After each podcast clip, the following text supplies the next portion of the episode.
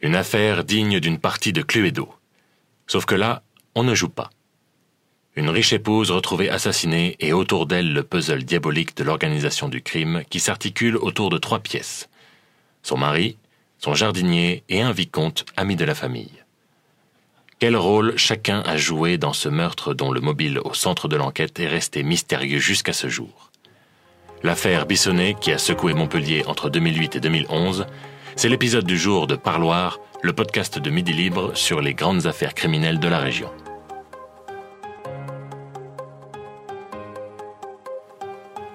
C'est abject de dire que j'ai tué ma femme. Ça me rend malade. Je suis en prison, je paie pour rien. Jean-Michel Bissonnet est à bout. Après 19 demandes de remise en liberté, toutes refusées, ce notable Montpellierin voit son premier procès s'ouvrir deux ans après cette tragique soirée du 11 mars 2008.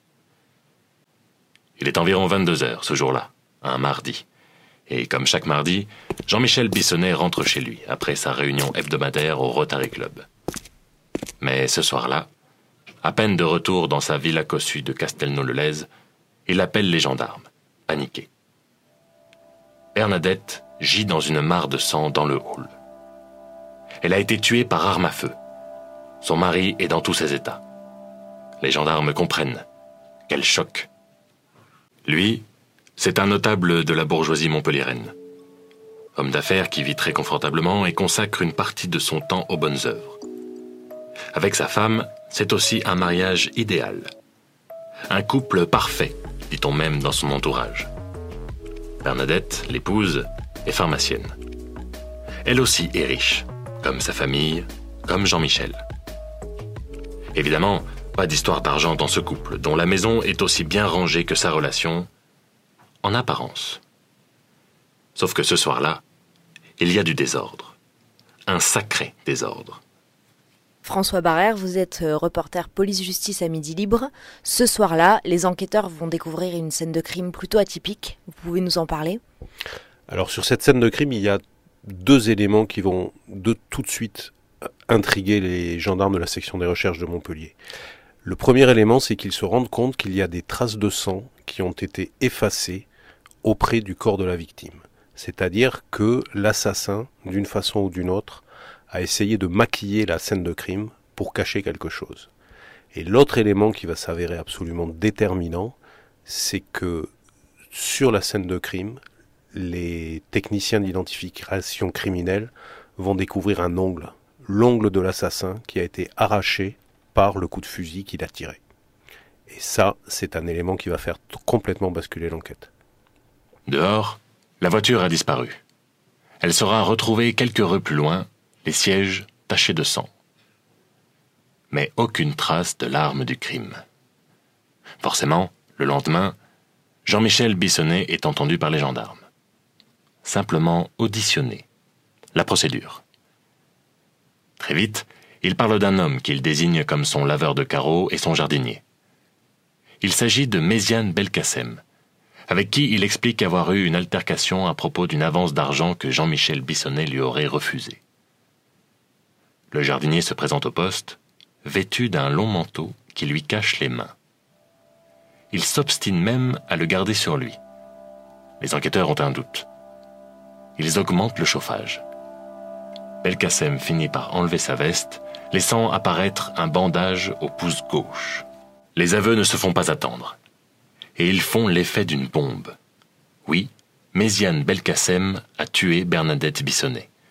Mais surtout, il affirme aux enquêteurs que s'il l'a fait, c'était à la demande de son mari, Jean-Michel, en l'échange d'une coquette somme d'argent.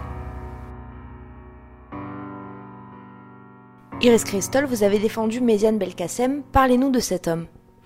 Méziane Belkacem est un homme d'origine modeste avec un, parcours très particulier. Il est né en Algérie d'un père qui a fait le choix de partir avec euh, l'armée française à l'issue de la guerre, ce qui signifie qu'étant resté sur le sol algérien avec sa mère, il était l'enfant du traître.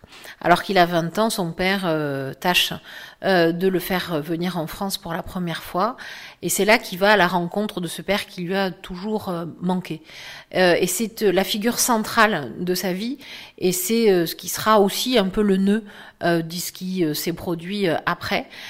C'est-à-dire qu'il est en recherche d'un tuteur, d'un homme qui le prenne en charge, qui le conseille, qui le guide, parce que c'est un, un, garçon qui manque beaucoup de confiance en lui. Nous découvrirons pendant l'enquête qu'il ne sait ni lire ni écrire.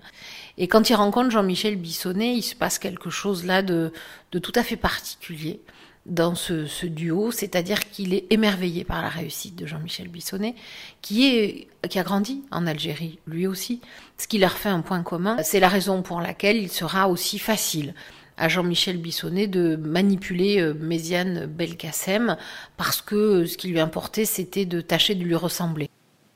Alors, il raconte aux enquêteurs les détails d'une soirée millimétrée.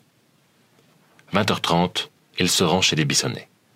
Il ouvre le portail avec la télécommande fournie par le mari. L'arme est dans un lieu convenu entre deux. Il s'en saisit, tire un coup sur Bernadette, qui tombe. Il tire un deuxième coup de feu sur sa victime avant de se rendre compte qu'il s'est blessé. Il essuie les gouttes de sang et, terrorisé par ce qu'il vient de se passer, oublie qu'il devait aussi déranger les affaires de la maison pour laisser croire à un cambriolage. Il prend ensuite la voiture de Bernadette pour aller la garer quelque part dans la rue plus loin, en laissant l'arme sur le siège passager, comme convenu. Problème, l'arme n'y est pas. Bissonnet va nier les accusations du jardinier. Pourquoi aurait-il fait tuer sa femme? Il l'aimait tant. En effet, dans ce couple, en apparence, tout allait bien. Mais c'est bien ce qui ennuie les enquêteurs. Il manque l'arme, certes, mais il manque quelque chose de plus important. Un mobile.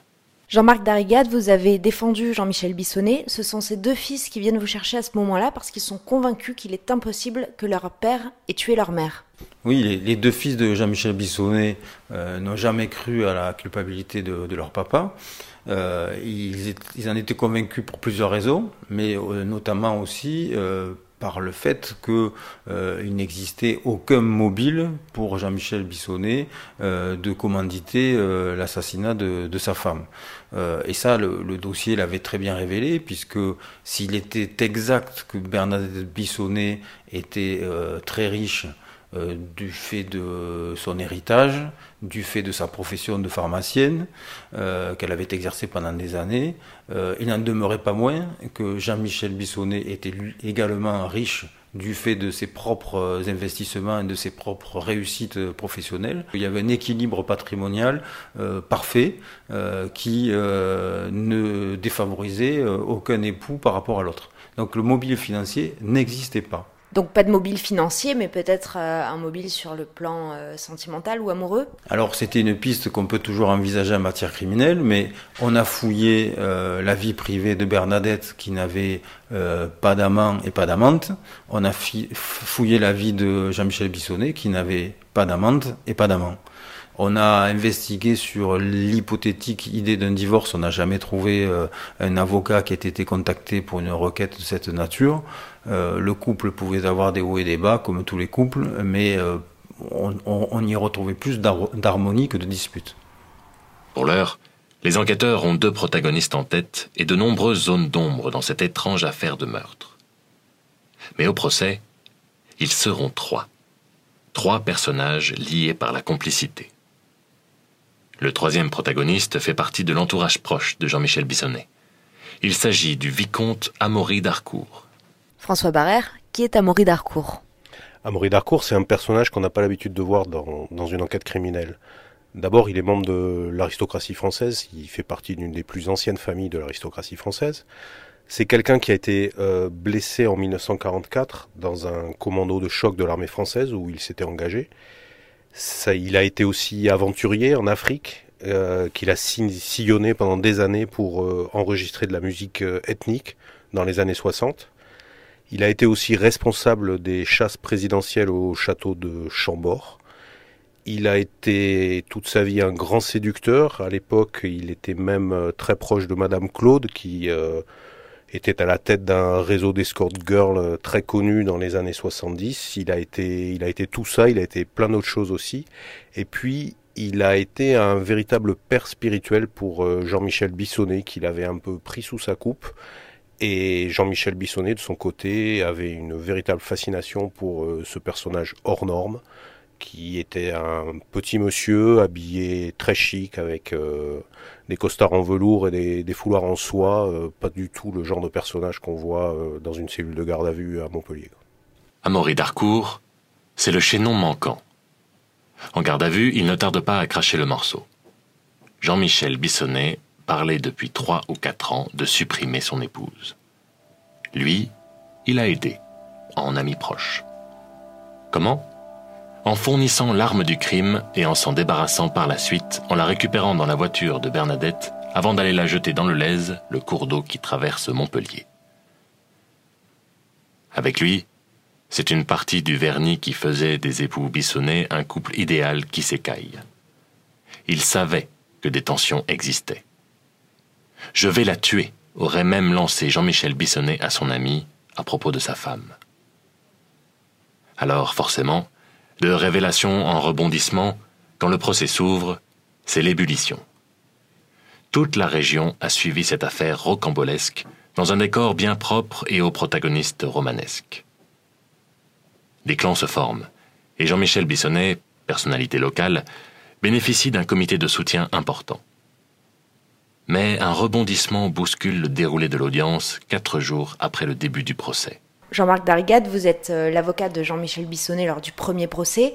Un retournement de situation fait que vous êtes obligé de lâcher votre client. Que s'est-il passé à ce moment-là?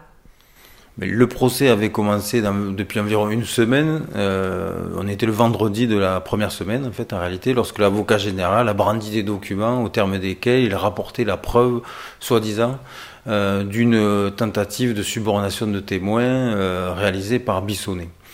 Euh, la suite révélera qu'en fait, euh, s'il y avait eu des manœuvres en ce sens, Bissonnet avait euh, de lui-même renoncé à, à, ce type de, de, de procédé, et cette tentative était, était en fait le produit de sa peur, de, de son envie de, prouver son innocence à, à, tout point de vue.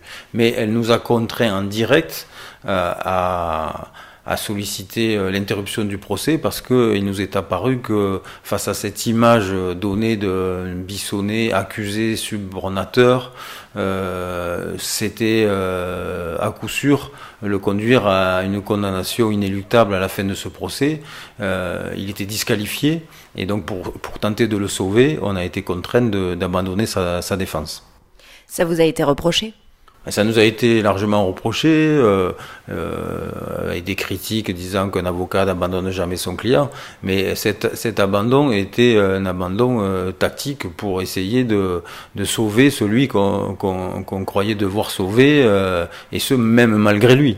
On m'accuse de mensonge, alors je me défends par le mensonge, lance Bissonnet en guise de réponse. Conséquence, les magistrats n'ont d'autre choix que de renvoyer le procès. En février 2011, l'audience s'ouvre de nouveau et après un procès riche en rebondissements, le verdict tant attendu tombe. Ce sera huit ans de réclusion pour Amaury Darcourt, vingt ans pour Méziane Belkacem et trente ans pour Jean-Michel Bissonnet. Le choc. Là, le sexagénaire fait un malaise. Plus tard, il aura ce cri resté célèbre. Justice de merde. L'accusé ne tarde pas à faire appel, et le procès suivant se déroule en novembre de la même année aux assises de l'Aude. Cette fois, ses avocats tentent le coup de poker, insuffler le doute dans la tête des jurés. Le but étant de les mettre en garde contre une erreur judiciaire. Au côté de Bissonnet aussi, un visage du droit bien connu, le ténor du barreau, maître Liénard. Dans sa plaidoirie, L'avocat interroge. Et si Jean-Michel Bissonnet avait initié ce meurtre sans vraiment y croire, sans vraiment l'espérer Et que c'était Darcourt, ce pompier pyromane, qui avait rendu tout cela possible Lui qui aurait pu empêcher son fils spirituel de commettre l'irréparable. L'objectif de la défense est clair. Il s'agit d'abaisser la durée de la peine de Bissonnet. De 30 ans il faut réussir à passer à 18-20 ans maximum. il faut croire que la stratégie fonctionne, puisqu'à l'issue de l'audience, la peine du coupable est réduite à 20 ans. Pour les deux autres hommes, le procès en appel est très risqué et ils redoutent un alourdissement de la peine. Autour de la personnalité de Belkacem, les proches sont unanimes. Influençable, oui, très, mais violent, non. Alors pourquoi un tel geste? Jusqu'au dernier moment, je n'étais pas sûr d'y arriver. Je l'ai fait à cause du désespoir, de la stupidité, et parce qu'il m'avait promis 15 000 euros. Plus surprenante, la stratégie du vicomte, qui en appelle, a réaffirmé être au courant des intentions de Bissonnet, mais dit avoir cru jusqu'à la dernière minute qu'il ne passerait pas à l'acte. Étonnant, d'autant qu'Amaury d'Arcourt a fourni l'arme à Belkacem et lui a même appris à s'en servir. En découle à l'audience un échange tendu entre lui et le président du tribunal. J'avais espéré que ça ne se produirait pas. J'étais tellement ému au plus profond de moi-même, j'ai eu des réactions impensables. Vous étiez le père spirituel de Bissonnet. Vous auriez pu vous y opposer. Si vous voulez vider votre conscience, il faut le faire entièrement. Il y a des moments où l'on sent que quelque chose manque, monsieur Darcourt. Finalement, les peines resteront inchangées pour l'aristocrate comme pour le jardinier. 8 et 20 ans. Amaury Darcourt, après 15 mois de détention au quartier VIP de la prison de la Santé à Paris, bénéficie d'une libération pour raison médicale. Il est décédé six ans plus tard, en novembre 2018, alors âgé de 93 ans. Jean-Michel Bissonnet, lui, a finalement passé neuf ans derrière les barreaux. Il a bénéficié en mars 2017 d'une libération conditionnelle et n'a jamais avoué être le commanditaire du meurtre de son épouse.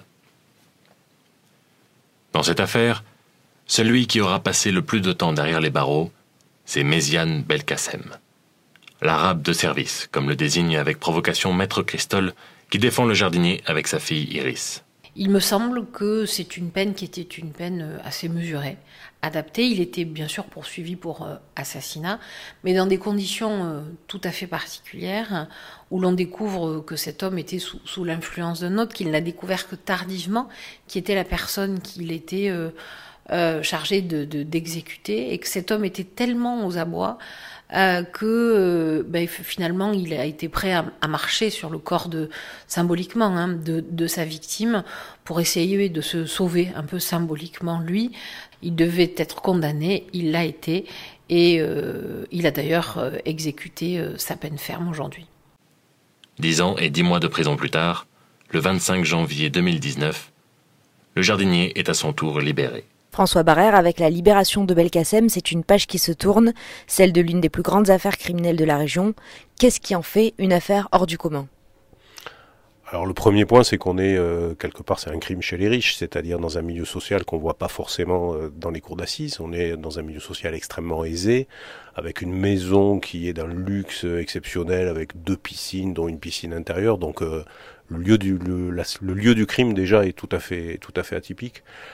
L'autre élément, c'est que le principal accusé, Jean-Michel Bissonnet, nie catégoriquement les faits, euh, qu'il est soutenu par sa famille, ou par une partie de sa famille en tout cas. Donc euh, on a une, espèce de, tragédie familiale aussi qui se, qui se calque sur, euh, sur le scénario du crime.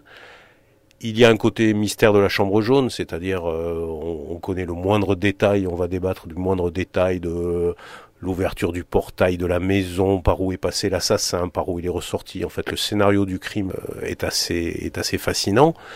Et puis on a cette galerie de portraits avec euh, le vieil aristocrate, le euh, le riche parvenu, et puis et puis le, le, jardinier maghrébin qui fait un peu voilà qui fait un peu figure de, de, de dindon de la farce dans, dans cette affaire. Et ça donne un peu un espèce de miroir aussi de la société dans laquelle chacun va pouvoir euh, s'identifier, avoir son opinion sur la culpabilité de l'un ou de l'autre et donc de nourrir de, très nombreuses discussions pour euh, savoir euh, qu'est-ce qui s'est vraiment passé dans l'affaire Bissonnet. Merci d'avoir écouté Parloir, le podcast de Midi Libre sur les grandes affaires criminelles de la région. Retrouvez tous les épisodes sur midilibre.fr.